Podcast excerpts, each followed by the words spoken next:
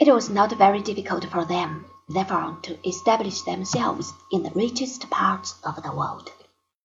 But as soon as this had been accomplished, they began to fight each other for still further possessions.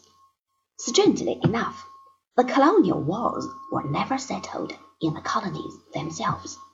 They were decided three thousand miles away by the navies of the contending countries.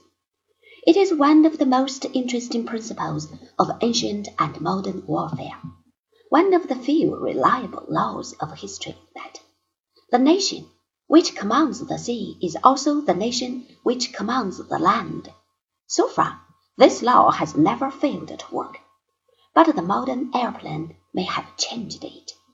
In the eighteenth century, however, there were no flying machines, and it was the British Navy which gained for England her vast American and Indian and African colonies.